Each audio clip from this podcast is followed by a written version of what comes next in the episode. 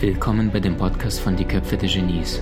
Mein Name ist Maxim Mankewitsch und in diesem Podcast lassen wir die größten Genies aus dem Grabau verstehen und präsentieren dir das spannende Erfolgswissen der Neuzeit.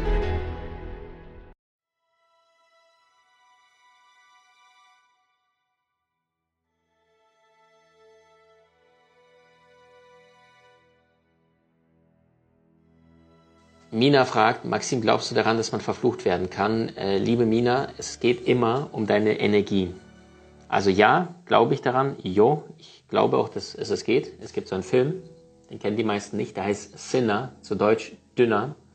Und da geht es darum, dass ähm, ein Mann, der recht übergewichtig ist, also gefühlt 140 Kilo, vielleicht 160, äh, dort mit, da kommt so eine Bande von Zigeunern in die Stadt, kleine amerikanische Stadt, und er ist irgendwie einer, der ähm, denen, glaube ich, irgendwas tut, was, was ihn nicht so gut bekommt. Und dann ist eine der Zigeunerinnen ihn dann verflucht ähm, und sagt, du wirst dünner. Und dann lacht er es erstmal aus und sagt, super, genau das ist, was ich seit 30 Jahren versuche zu, hinzukriegen. So. Und dann vergeht ein, eine Woche, zwei Wochen, ein Monat, zwei Monate und plötzlich wird dünner, dünner, dünner und am Ende ist der Mann äh, so. Und, und ich weiß gar nicht, gar nicht mehr, wie der Film genau endet. Allerdings, ähm, der Fluch ist aufgegangen. Also damit ein Fluch äh, gelten kann, bedeutet es ja, dass ein anderer energetisch stärker sein muss als du. Ja? Also es gibt einige Persönlichkeiten, die sind so sehr in sich selber ruhend, die sind so im Kraftpol, da kann ein anderer tun und machen, was er möchte. Da, da, wie willst du denn einen Berg verschieben mit bloßen Händen? Funktioniert ja nicht. Das heißt, ein Fluch funktioniert A, wenn einer stärker ist als der andere, energetisch. B, wenn der andere zusätzlich noch dazu dem Fluch Glauben schenkt, selbst wenn er sagt, absoluter Blödsinn, allerdings unbewusst sagt, fuck, fuck, fuck, was ist, wenn's doch, was ist, wenn's doch, was ist, wenn's doch, ja. Und das ist, was ich äh, empfehlen kann, ist mit dem Licht zusammenzuarbeiten. Auch eine coole Frage, sich zum Warmlaufen. Maxim, glaubst du an Flüche? Ähm, eine schöne Möglichkeit ist, mit dem Licht zusammenzuarbeiten. Das heißt, ähm, du kannst dreimal, wenn du dich unsicher fühlst, egal in, welcher Situation, kannst du sagen, ähm, äh, liebe Engel, ich rufe euch, schart euch um mich oder kommt in Scharen. Ja, ich mache das zum Beispiel vor jedem Flug, wenn ich im Flughafen äh, Zeug sitze und das ist auf der Startbahn, dann äh, hole ich an, an jeden Flügel so eine Mannschaft von äh, Engelwesen. Jetzt einige denken, okay, was für ein Quatsch.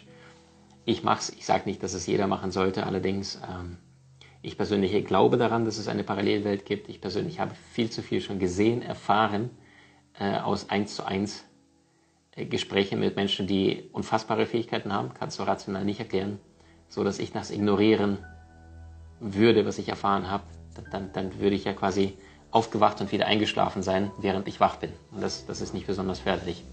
Wenn du ins Urvertrauen kommen möchtest, dann ist es jetzt nicht der Zeitpunkt, jeden Tag nur zu meditieren. Das hilft definitiv. Allerdings, wenn du sagst, es gibt sehr, sehr viele Unsicherheiten, dann ist die Frage, wie bekommst du Sicherheit? Es gibt diesen einen Kniespezialist, äh, Professor oder Dr. Stedman. Und Dr. Stedman ist mittlerweile über, ich glaube, 80, 86, ich weiß es nicht. Und Dr. Stedman äh, sitzt in Colorado und zu ihm fliegen Michael Jordans dieser Welt, Lionel Messis, Cristiano Ronaldos und all die Weltstars, die ein Problem haben am Knie. Die Antwort ist, die Frage ist, warum? Die Antwort lautet, wenn ein Weltfußballer wie ein Lionel Messi Fußball spielt auf dem Platz und der ist körperlich gesund, wie sicher ist er? Die Antwort ist normalerweise von zehn möglichen Punkten ist Lionel Messi zehn sicher, weil er macht in jedem Spiel mindestens ein Tor oder eine Vorlage. Also eine, ist eine Maschine. Der Mann, der ist dafür geboren. Also er tut das, wofür er bestimmt worden ist auf der Seelenebene. So.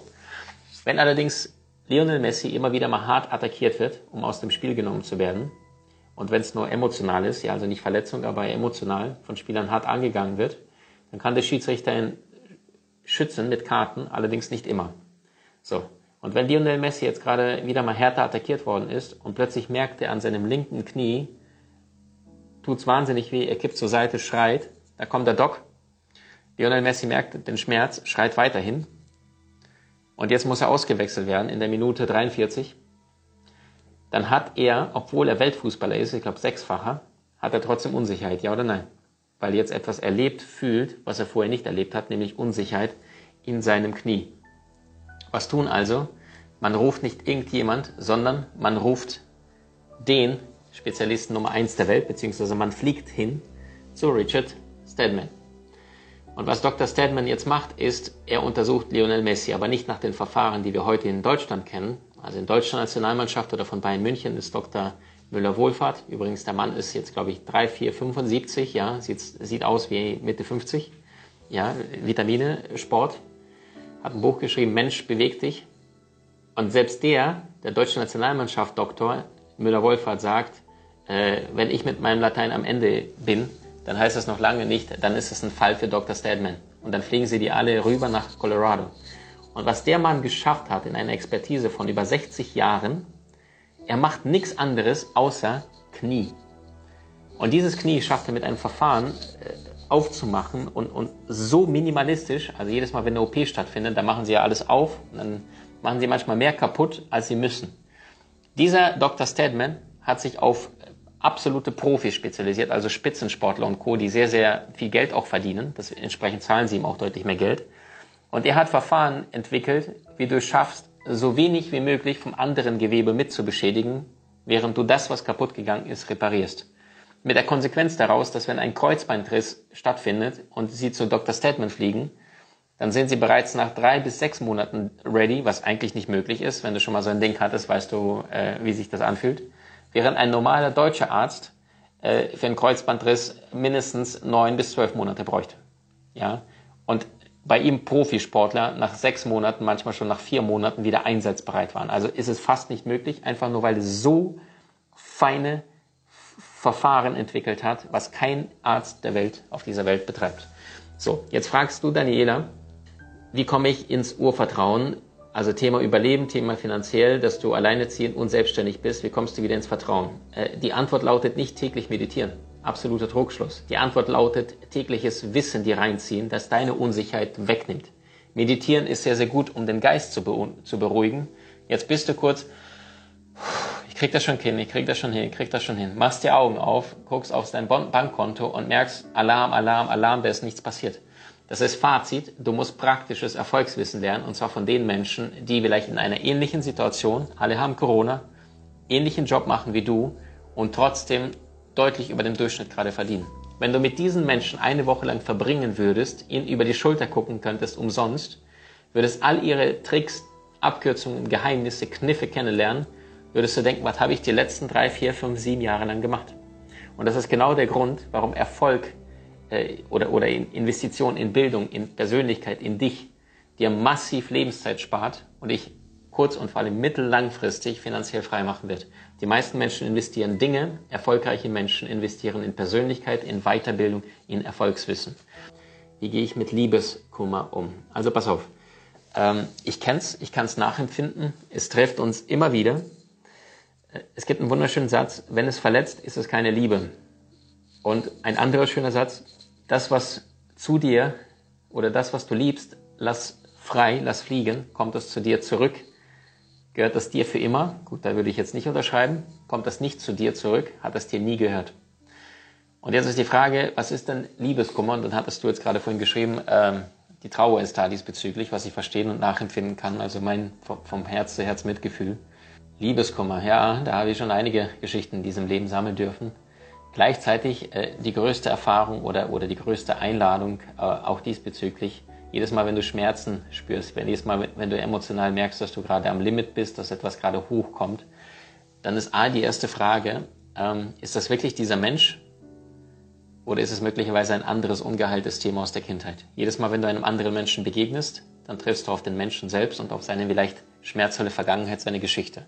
Das ist im Grunde genommen, wir sind von morgens bis abends, mich einschließlich, sehr, sehr oft am Projizieren, weil jeder Mensch ist sein eigenes Universum. Es gibt 7,6 Milliarden Menschen und 7,6 Milliarden Universum, Universen auf unserem einen Planeten. So. Das heißt, die Frage ist, äh, ohne jetzt zu sehr da in die Logik reinzugehen, was genau tut denn weh? Wenn du sagst, äh, Liebeskummer an sich, das ist ja nicht, äh, da, da fehlen mir jetzt zu sehr die Details, wenn ich jetzt das hier lese. Es könnte sein, dass die Beziehung vielleicht zu Ende ist. Es könnte sein, dass eine dritte Partei im Spiel ist. Es könnte sein, dass da vielleicht gar nichts ist. aber unser Verstand irgendwelche Illusionen erschafft, okay, ich darf jetzt bloß keine Kontakte und ich muss auf wichtig tun und bloß nicht in Interaktion miteinander treten, weil das Ego möchte natürlich dich beschützen. Äh, der, der, der Grund, warum wir Menschen Ego haben, ist, dass es dich beschützen möchte, damit dir nicht wehgetan wird.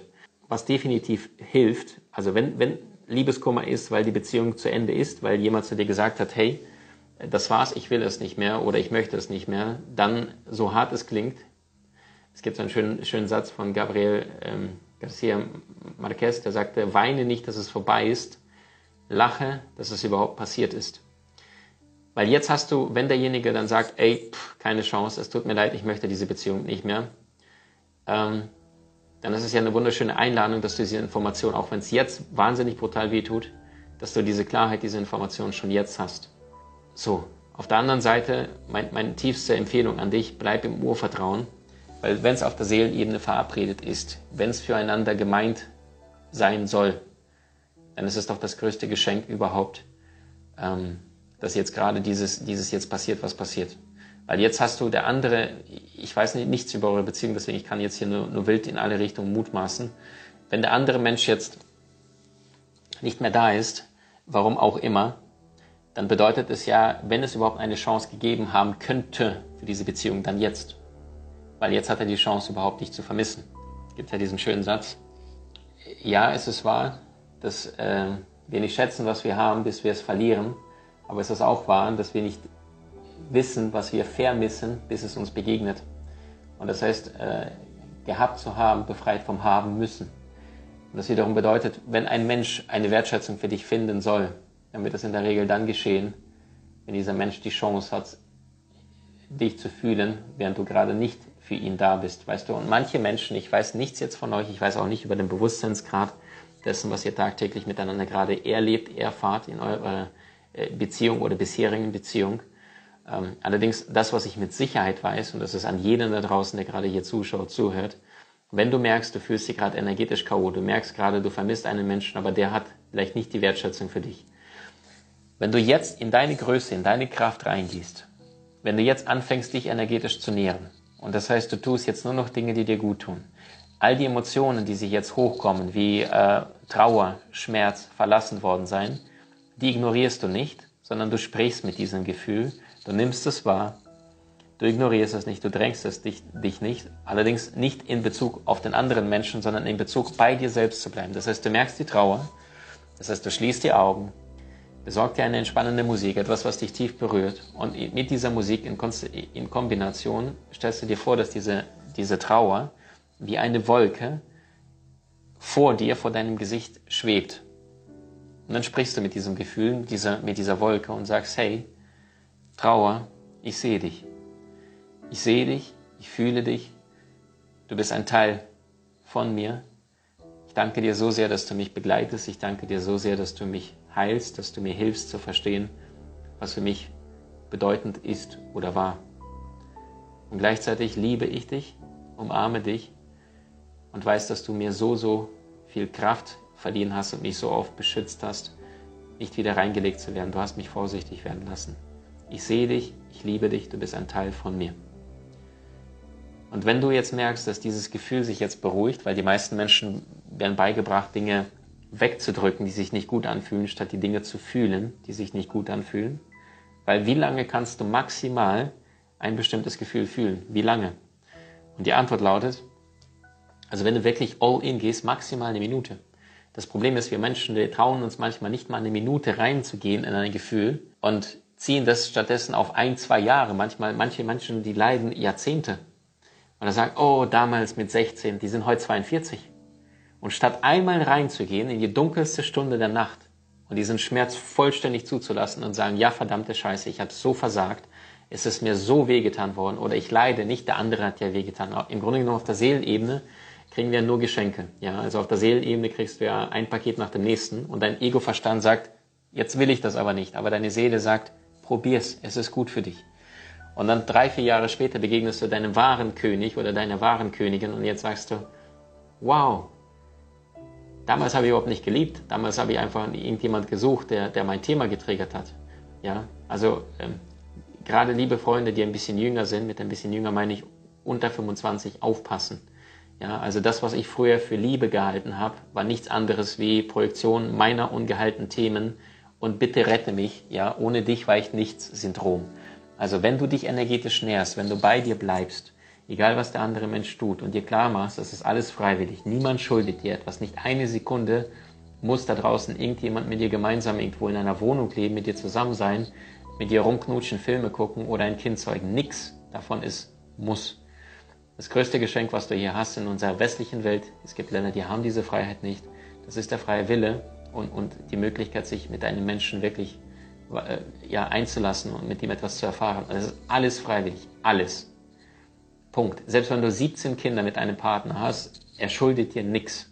Und wenn er in dem Moment sich dafür entscheidet, jetzt abzuhauen, aus der Beziehung rauszugehen, dann ist es sein Recht. Es ist nicht unbedingt ethisch korrekt, aber es ist sein Recht. Auf der Seelenebene, die, die größte Form der Liebe, die, die größte Form der bedingungslosen Liebe ist absolute pure Freiheit. Es ist nicht ein Konstrukt des Ego-Verstandes, weil der Ego-Verstand, der will immer etikettieren, der will immer in den Boxen packen, der will immer Recht haben, der will immer sagen, du gehörst mir und es hat so und so zu laufen. Nein, hat es nicht. Äh, Bia fragt, kann die Seele bei der Inkarnation sich nur einen menschlichen Körper aussuchen oder auch einen anderen Lebewesen? Also liebe Bia, nach meinem Verständnis äh, nur eine Seele, die im menschlichen Körper war, geht danach in einen anderen menschlichen Körper. Eine Seele aus dem menschlichen Körper inkarniert nicht in eine, in eine Pflanze oder ein Tier. Also gut, Pflanze ist jetzt nicht ganz so einfach, allerdings äh, nein. Also nach meinem Verständnis sind äh, Gruppenseelen in Tieren lebend, ja, allerdings ein anderes Bewusstsein. Es gibt ja auch äh, Wesenheiten, die wir jetzt nicht sehen, die in Wäldern leben, ja, also diese Feen und diese Gnomes, also diese kleineren Wesen, ja, gibt's alles, allerdings nicht. Äh, menschliche Seele bleibt im menschlichen Körper und das ist je nachdem, was wir vorher im Vorleben nicht in einem, sondern in mehreren getrieben haben, ähm, können wir entsprechend äh, besseres oder schlechteres Aussehen, bessere oder schlechtere Karten in diesem Leben, um Buße zu tun, um etwas auszugleichen, um energetisch vielleicht. Guck auf das Bewusstsein des aktuellen Menschen. Wie spricht er? Was tut er? Wie macht er bestimmte Dinge? Auf welche Art und Weise? Was ist das, was diesen Menschen antreibt? Und du wirst relativ schnell merken, in welchem äh, Bewusstsein dieser Mensch ist. Also Kleinigkeiten verraten alles. Ich sage es dir immer, jede Handlung hat ihren eigenen karmischen Lohn. Also schau genau, was Menschen sagen, tun und nicht nur auf der Bühne, sondern auch hinter der Fassade und schau genau dahinter, was da jetzt passiert. Niemand fragt, Sternzeichen Löwe, was denn Steinbock, Mond im Widder. Was kannst du über mich sagen? Äh, Niemand, die Antwort lautet, du brauchst einen starken Partner. Also einer, der, der, der dir auch wortwörtlich äh, energetisch halten kann ja, weil äh, gerade Feuerzeichen, ich bin selber ein Feuerzeichen, ähm, die, die, die, die zünden sehr schnell. Also wenn du ein Feuerzeug anmachst, zack, Feuer brennt sofort. Wenn du ein Wasser allerdings äh, erwärmen möchtest in der Badewanne, dann, dann, dann müsstest du lange Feuer, also kaltes Wasser, äh, anzünden oder im Kochtopf. Ja, es dauert länger. Feuer dagegen zündet sofort. Und das heißt, in deinem Fall, äh, Sternzeichen Löwe, äh, ja, also großes Herz, große Ambitionen, äh, manchmal so ein bisschen, äh, Löwe muss ein bisschen aufpassen, allerdings dein Steinbock rettet dich, äh, weil das wieder diese Grundhaltung hat, ja. Und danach der Widder, der gibt dir den Antrieb, allerdings ähm, der, der Widder ist, äh, Da Vinci hat es perfekt ausgedrückt, geniale Menschen beginnen große Werke, fleißige Menschen vollenden sie.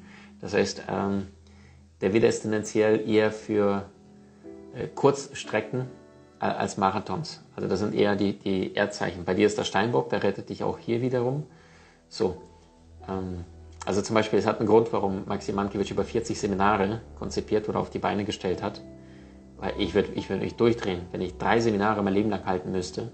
Und es ist nicht so, dass ich dann äh, die 40 Seminare dann irgendwann abgeschlossen habe, sondern ich lerne parallel in allen 40 Themen. Und jedes Mal, wenn ich ein neues Buch lese, einen Podcast höre oder ähnliches, dann übernehme ich diesen neuen Satz, neue Information direkt in, in, in, in meine äh, Ordner diese unterschiedlichen Themen, äh, nach, nachdem ich das Ganze sortiere. In deinem Fall ein bisschen aufpassen, so dass du einen Partner hast in deiner Beziehung, der, der energetisch stark ist. Also keiner, der, äh, der, der, bei der dir sich die ganze Zeit anlehnen möchte. Gerade im Mond wieder, ähm, wieder Frauen hassen. Blödes Wort, ich sage sehr, sehr, selten das Wort H. Allerdings wieder Frauen äh, können echt nicht so gut mit, mit, mit eher weicheren und verständnisvolleren Männern. Also die nicht in, in ihrer Kraft sind, sondern eher, Schatz, soll ich das oder soll ich das machen? Da geht eine Widderfrau zugrunde, weil die sagt, Mann, ich kann doch nicht stärker sein als du. So, das heißt, pass auf, dass du jemand hast. Wenn du jemand hast, der eher introvertierter ist, weil manchmal sehen wir uns dazu immer das Pendant zu suchen, also jemand, der ein bisschen anders ist als wir, um uns energetisch auszugleichen, dass du danach trotzdem liebevoll bleibst und diesen Menschen siehst als das, was er ist und nicht mit deinem Feuer sofort zündest, wenn du eine gute Idee oder weniger gute Laune hast, dass du den anderen so ein bisschen überfährst. Also während andere äh, Fragezeichen haben, dann, dann, hast du oft schon Ausrufezeichen, sagst, los geht's und das, da brauchen manche Menschen manchmal ein bisschen mehr Zeit. Wie kann ich mein Urvertrauen nachsättigen? Das kann doch nur der Verstand fragen. Marienchen fragt, wie kann ich mein Urvertrauen nachsättigen? Also, äh, Marienchen, ist eine feine Frage. Ähm, allerdings total aus dem Verstand. Also ich, ich habe euch total lieb. Ähm, du hast Urvertrauen. Das Problem ist, dass, was der Verstand geschaffen hat, der hat dir eine Illusion geschaffen, dass du nicht wertvoll bist, wenn du das oder jenes nicht geschafft oder erreicht hast. Und da bist du wieder auf der Haben-Ebene. Und das, was du in, aktuell in deinem Leben hast, die Tapeten bei dir auf der Wand, die Jalousien, die Couch, die Löffel, die Technik, äh, das sind ja Dinge des Habens. Und das, was du hast, das kann ich mir auch kaufen, das kann jeder Einzelne hier kaufen. Jetzt über knapp 500 Menschen in allen Kanälen, wenn ich jetzt gucke, die Zahlen. So, das kann hier jeder von den 500 Seelen äh, sich organisieren. Das war allerdings, was du im, tief im Inneren bist, was du spürst. Das ist dein Urvertrauen, das ist, das ist dein, dein, eine kraftvolle Quelle und das kann niemand sein. Und gehst du deinen Weg, wirst du kraftvoll. Und ich liebe dieses Zitat von Kurt Cobain. Äh, der sagte, ihr lacht oder sie lachen über mich, weil ich anders bin, aber ich lache über sie, weil sie alle gleich sind. Und die einzige Frage, die du dir früher oder stellen, irgendwann stellen kannst, ist äh, Stichwort Urvertrauen. Traust du dich authentisch deinen Weg zu gehen oder nicht? Und wenn du authentisch bist, Marina, dann bedeutet es ja, dass du ein Ja und ein Nein sagen kannst. Ja, Nietzsche sagte die Formel meines Glücks, ein Ja, ein Nein, eine gerade Linie, ein Ziel. Die meisten Menschen trauen sich gar nicht Nein zu sagen, die sagen nur ja oder mm, ja. Und das ist wieder nicht Freiheit. Und das heißt, wie willst du authentisch in deinem Urvertrauen sein, indem du lernst, Nein zu sagen und äh, nicht alles anzunehmen. Äh, Warren Buffett wurde mal gefragt, was ist der Hauptschlüssel ihres Erfolgs? Dann hat er gesagt, ich würde gerne indirekt antworten. Äh, der Unterschied zwischen einem erfolgreichen und einem sehr erfolgreichen Menschen ist, dass der sehr erfolgreiche Mensch zu fast allem Nein sagt. N-E-I-N. Vier Buchstaben, die dein Leben verändern werden. Ein Nein zu dir ist ein Ja zu anderen. Ein Ja zu einem anderen Menschen, Projekten, Ideen, Situationen, die du nicht fühlst, ist ein Nein zu dir, zu deiner Seelenaufgabe. Das heißt, Step Nummer eins, dass du anfängst, das zu tun, was du wirklich fühlst und nicht denkst. Also allein die Frage sage ich ja schon, wie kann ich mein Urvertrauen nachsättigen? Das ist eine Frage, die komplett aus dem Verstand kommt. Das meine ich liebevoll, respektvoll. Allerdings eine Seele würde das nicht fragen, weil die Seele zweifelt nicht. Das Herz kennt keine Zweifel und dein Herz ist sehr, sehr stark mit deiner Seele verbunden. Moody fragt, warum ist das Gegenteil von Liebe Angst? Also viele denken, ja, ich, ich weiß schon, worauf du hinaus möchtest, äh, Liebe und Hass. Ja, apropos Hass, du kannst meistens nur einen Menschen hassen, den du vorher entweder geliebt hast oder dieser Mensch, den du hast, hat irgendjemand äh, dir äh, vielleicht aus deiner Familie äh, irgendjemand etwas Schlimmes geht angetan, also das heißt indirekt dir etwas wegnimmt oder einem deiner Liebenden etwas wegnimmt, egal ob Gesundheit oder sein Leben, äh, einen Menschen, den du geliebt hast. Das heißt, Hass kommt immer meistens, ist die Umkehr der Liebe. Allerdings, das Gegenstück zur Liebe ist Angst. Ich gebe dir ein Beispiel.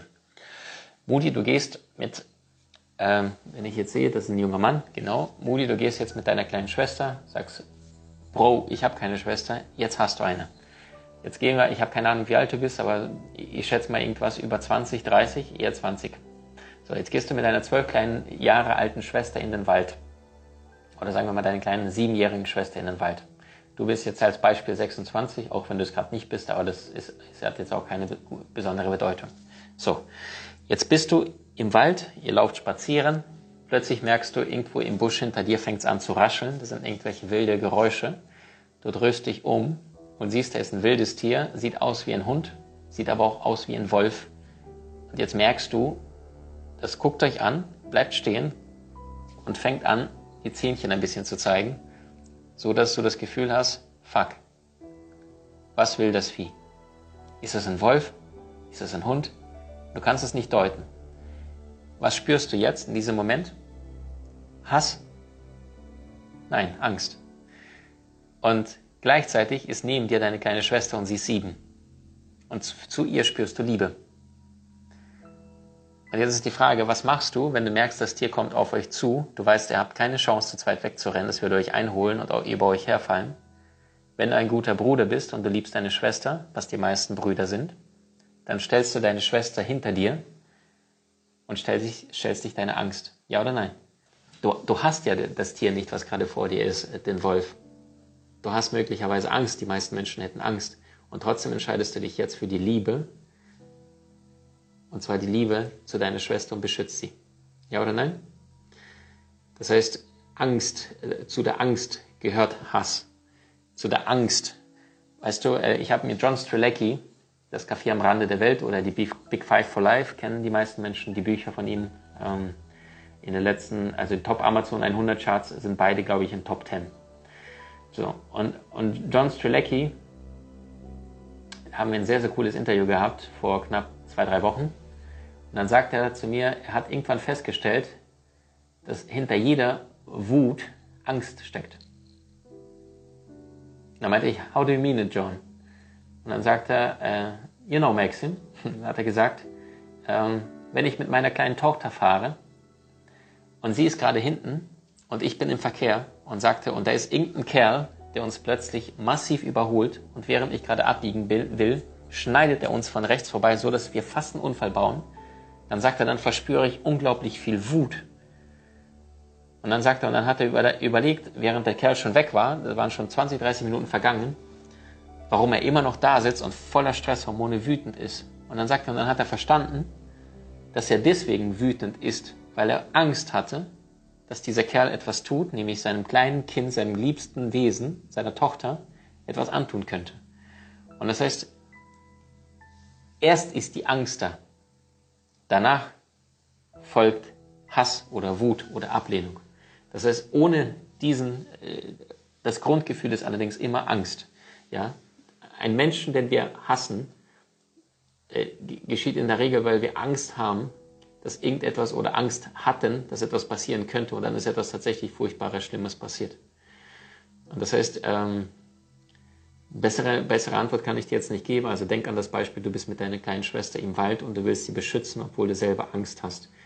Und während du das eine liebst, lehnst du das andere ab. Aber du hast ja den Wolf nicht, sondern du hast zunächst einmal Angst vor ihm. Und wenn du es nicht schaffst, ihn zu überwinden und er würde jetzt deine kleine Schwester vielleicht an die Wade beißen, dann würdest du vielleicht Wut oder Hass später entwickeln, nachdem du allerdings vorher Angst hattest. Und das heißt Liebe, Angst. Und Hass Trauer, Schmerz, Neid, Eifersucht sind andere Formen von der Angst. Der Eifersüchtige hat Angst, nicht geliebt zu werden. Der Neidvolle hat Angst, dass der andere besser ist als er. Aber das Grundgefühl ist immer Angst. Wieso löst Augenkontakt solch intensive Gefühle? Ich fühle mich schnell angegriffen. Ähm, also Nico, pass auf. Ähm, wenn wir uns beide jetzt hinsetzen würden und wir würden uns einfach mal zwei Minuten in der Stille in die Augen schauen, dann weiß ich nicht, ob du dich angegriffen fühlen würdest. Und das heißt, alles, was du im Leben tust, inklusive der Menschen, die in deinem Umfeld sind, hat ja eine bestimmte Energieform, hat eine bestimmte Schwingung. Und das heißt, wenn, wenn jetzt Jesus, ja, den wir alle aus der Bibel kennen, aber die meisten noch nie live gesehen haben, wenn er jetzt hier wäre und er würde dir in die Augen schauen, würdest du dich angegriffen fühlen? Die Antwort natürlich nicht. Warum nicht? Weil seine Absicht, seine Botschaft sein Herz ausschließlich Liebe fühlt und sieht. Ich habe oft erlebt, wirklich oft, ich, ich weiß gar nicht wie oft, aber jetzt gefühlt über 60 Mal, allein in den letzten fünf Jahren Seminaren, ich bin in jeder Pause, bei jedem Live-Seminar dabei, also äh, Erfolgsmaster, da, da, sind beim letzten Mal äh, über 900 Menschen live gewesen. Da habe ich über 60 Mal erlebt, dass in jeder Pause, wenn ich dann unten war auf der Bühne und mit Menschen geredet habe, also jeder Mensch kam da an mit Fragen und Danke Maxim und und und. Also wirklich war, ich habe über 60 Mal in den letzten vier, fünf Jahren erlebt, dass Menschen vor mir anfingen zu weinen und es nicht mal wussten, warum. Ich habe Menschen erlebt, äh, Omas, 82 war schon dabei, hat tief, tief geweint. Ein 16-Jähriger hat geweint. Ein 34-jähriger junger Mann, der dann plötzlich angefangen zu stottern, der die ganze Zeit rumgepostet hat. In jeder Pause habe ich ihn von der Bühne gesehen und quasi so, ich bin der Geilste hier. Und plötzlich dann kein Wort rausbekommen hat, weil ich ihn wirklich gesehen habe als das, was er ist und nicht als seine Muskulatur. Und das heißt, wir sehnen uns danach, im Kern erkannt zu werden als das, was wir wirklich sind. Aber gleichzeitig sagt unser Ego-Mechanismus, ich muss erst was darstellen, ich muss erst was haben, erreicht haben, damit ich bin. Und das ist eine der großen Illusionen des Verstandes. Das heißt, lieber Nico, in deinem Fall lautet die Antwort, äh, wie ist dein Umfeld und wie ist deine aktuelle berufliche Situation, dass du das Gefühl hast, wenn ein Mensch dir, dich anschaut, äh, dass bei dir Stress entsteht. Es könnte auch bei dir liegen. Allerdings kannst du dir die, ehrlich die Frage stellen, ähm, wenn du jetzt gerade mit Jesus, Buddha in einem Raum sitzen würdest und sie würden dich anschauen, würdest du dich angegriffen fühlen. Und wenn da immer noch die Antwort Ja ist, dann könntest du da etwas äh, heilen. Ja, dann, dann liegt es meistens an einer bestimmten Erfahrung aus der Kindheit. Allerdings, äh, wenn da die Antwort Nein ist, dann liegt es an, an einem aktuellen Umfeld. Also du hast völlig recht. Manchmal kann ein Mensch, und das kann jeder Einzelne hier bezeugen oder bestätigen, manchmal kann ein Mensch mit einem einzigen Blick einen anderen Menschen verletzen und kränken. Habe ich selbst schon erlebt. Ich weiß, was du meinst. Gleichzeitig ist alles hier auf der Erde freiwillig. Und gleichzeitig kann ich selbst entscheiden, wer gehört zu meinem Umfeld, wer nicht. Deine Eltern, die hast du dir als Seele ausgesucht. Das ist okay, das ist das Spiel. Die müssen nicht deine größten Befürworter werden, alles gut. Allerdings dein unmittelbares Umfeld, das wählst nur du. Also ich sage immer, äh, gibt es also diesen harten Spruch, der ist echt ein bisschen hart, aber auch recht gut. Ja, wenn du ähm, mit fünf Idioten abhängst, dann wirst du der sechste Idiot. So, da kann ich nicht mehr viel zu sagen. Also das heißt, ähm, welche Menschen dürfen in deine unmittelbare Nähe, in dein Umfeld? Was ist das, was dich am meisten triggert im Bereich Business und wie gehst du damit, um wieder mit Einklang mit dir und deinem Business zu sein? Ähm, lieber Anne, schöne Frage. Ich glaube tatsächlich, äh, gerade in unserer äh, Persönlichkeitsentwicklungswelt gibt es viele Menschen, die, äh, viele nicht, aber es gibt immer wieder Menschen, die etwas darstellen wollen, die sich selbst voll in den Vordergrund preschen, die voll sagen, ich bin der krasseste, ich bin hier, boah, die so ein Mordsego haben und dabei total ihre eigene Demut, ihre eigene Bescheidenheit vergessen und, und sich selber als den King oder ich bin der Superstar und, und, und wahrnehmen. Und das geht mir tierisch auf den Keks, wenn Menschen ein Mordsego haben und sich über andere stellen. Ich sage äh, bewusst, große Menschen erkennst du daran, wie sie mit kleinen Menschen umgehen, wenn keiner zuschaut.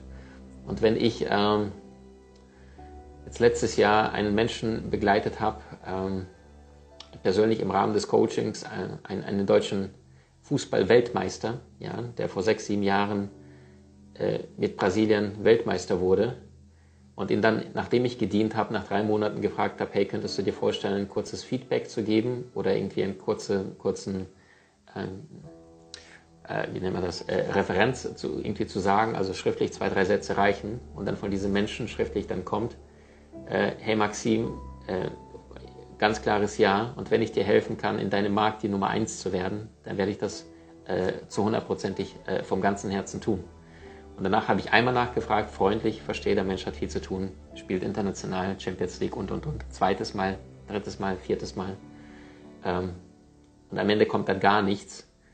Äh, dann, dann ist es für mich einfach schwach. Und dann merke ich, da triggert etwas bei mir, ähm, weil ich, ich mag Labere nicht. Ich mag, wenn ein Mann Ja sagt und dann weißt du ein einziges Mal Ja und dann ist es Ja. Und ich bin der Meinung, wir leben in einer Welt, wo viel zu viel gelabert wird und zu wenig einmal kurzes leises Ja und eine massive Umsetzung, wo du deutlich mehr gibst, als du vorher versprochen hast. Also wir haben gesagt, in unserer Company, in unserem Team arbeiten nur Menschen, under promise, over deliver. Wir reden wie ein Mantra. Liebe Anne, was mich am meisten triggert im Bereich Business ist äh, Falschheit, äh, große Klappe, allerdings wenig, wenig Skills.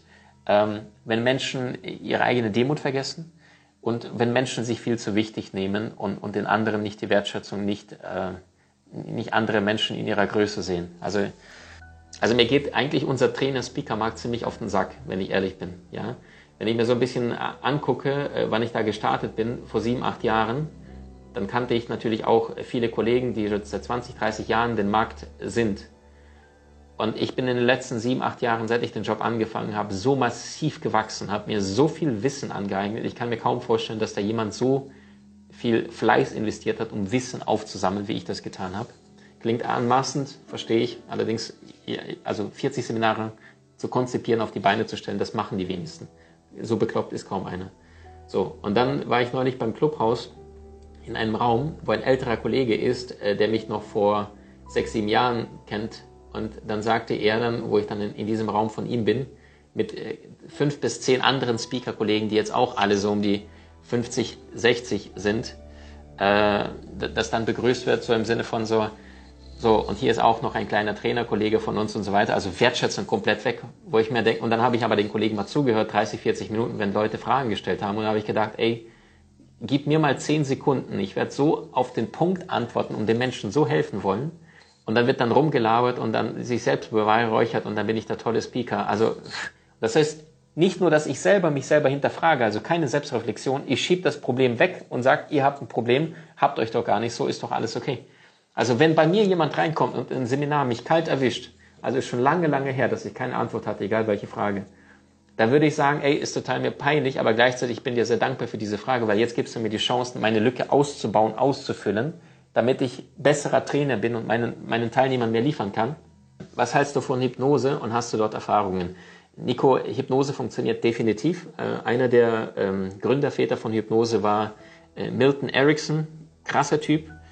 Äh, was hat Milton Erickson gemacht? Im Grunde genommen relativ einfach. Ähm, also fing schon in seiner Kindheit an. Äh, Milton Erickson hat damals ein entlaufenes Pferd gehabt im Dorf, wo er gelebt hat. Und äh, der hat sich auf das Pferd draufgesetzt und hat das Pferd intuitiv geführt. Und als das Pferd quasi durch die Straßen galoppiert ist, an jeder Kreuzung, wo es zwei, drei Möglichkeiten gab, abzubiegen, hat er sich dann quasi intuitiv, äh, dann ist er auf dem Pferd sitzen geblieben und hat gespürt, in welche Richtung zieht es und dann hat es dahin laufen lassen mit der Konsequenz, dass er dann ein, ein entlaufendes Pferd äh, über eine Stunde entfernt zu seinem Besitzer zurückgrab, brachte. Und dieser sagte, wie hast du das geschafft? Und er sagte, ich habe einfach nur fein äh, mit, mit Motorik und mit genauer Beobachtungsgabe habe ich das Pferd entsprechend nach Hause geführt. So, wie funktioniert Hypnose? Milton Erickson, also einer der, der Gründerväter dazu, sagte, ähm, zunächst einmal schafft er Rapport. Das heißt, du gleichst dich körpersprachlich an, von der Stimmlage her, von der Sprechtempo, von, von den, den Wörtern, die der andere Mensch benutzt, von dem Atem her. Zunächst einmal angleichen. Und danach ist er selbst in, in Trance gegangen, also quasi immer langsam angefangen zu reden und der andere quasi mitgenommen, weil jetzt eine Grundsympathie da war. Und äh, der wichtigste Rat, den ein äh, zur Hypnose, der wirklich funktioniert, ist be the hypnotist. Also sei der Hypnotiseur. Das heißt, wenn Menschen zu Milton Erickson gegangen sind, die wussten, krass, das ist der Typ, der mich in andere Welten bringt.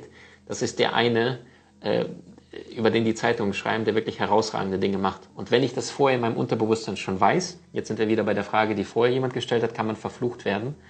Äh, wenn ich daran glaube, noch mehr als ohne, und wenn ich noch energetisch gerade mich schwach fühle und sowieso anfällig, dann erst recht.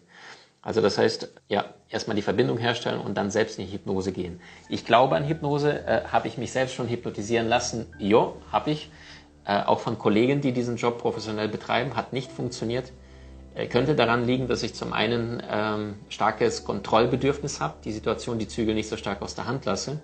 Könnte aber auch daran liegen, dass der Kollege, ähm, wie soll ich sagen, also ich glaube, für, für jeden Topf gibt es einen Deckel und ich glaube tatsächlich, einer, der mich hypnotisieren müsste, dass mir ein Mensch, bei dem ich das Gefühl habe, verdammt, der, der hat Meisterschaft darin erlangt.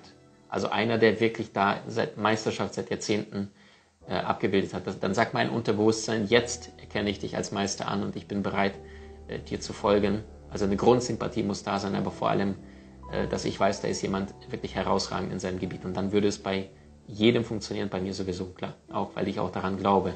Und was das Spannende ist, unter Hypnose passiert Folgendes. Dein Gehirn wandert von dem Beta-Zustand in, in den Alpha-Zustand und manche schaffen auch in, in den Theta-Zustand, also Leichtschlafphase schon zu kommen. Und in diesem Zustand ist es so, als würdest du in deinen dunklen, dunklen, äh, massiven, gewaltigen Archiv gehen, ja, also dein Unterbewusstsein. Äh, und dein Unterbewusstsein kennt jedes Gericht, kennt äh, jede jedes Gesicht, jedes Parfüm, was du jemals wahrgenommen hast, das ist ja alles dort in Form von Informationen gespeichert. Ja, wie gewaltiges äh, Bücherbibliothek, äh, wo alle Informationen in Form von Büchern gespeichert sind. So, überall stehen diese Informationen. Und je mehr du in, in anderen Bewusstseinsgrad gehst, umso heller wird es in deiner Bibliothek und umso mehr kannst du auf jedes einzelne dieser Bücher zurückgreifen. Und das ist das, was Menschen dann häufig erfahren, wenn sie eine furchtbare Erfahrung erlitten hat, zum Beispiel im Krieg. Dann sagt das Gehirn, äh, ich möchte mich nicht an diese furchtbare Erinnerung aus dem Krieg äh, erinnern. Und dann kommen die Soldaten wieder zurück in die Heimat und sie erkennen die eigene Mutter nicht mehr, weil du vergisst ja nicht nur einen bestimmten Bereich, sondern du vergisst ganze Areale, Hirnareale werden mit vergessen. So, weil der, Mensch sagt, es war so furchtbar, ich habe Menschen erschossen, ich habe gesehen, wie Menschen erschossen worden sind, ich möchte das nicht mehr wissen und dann vergessen die Menschen in dem Moment. So, allerdings unter Hypnose kannst du auf alle Informationen zurückgreifen und dann plötzlich weißt du sogar äh, den PIN-Code oder, oder deine Telefonnummer, die vielleicht hattest, als du 16 Jahre alt warst.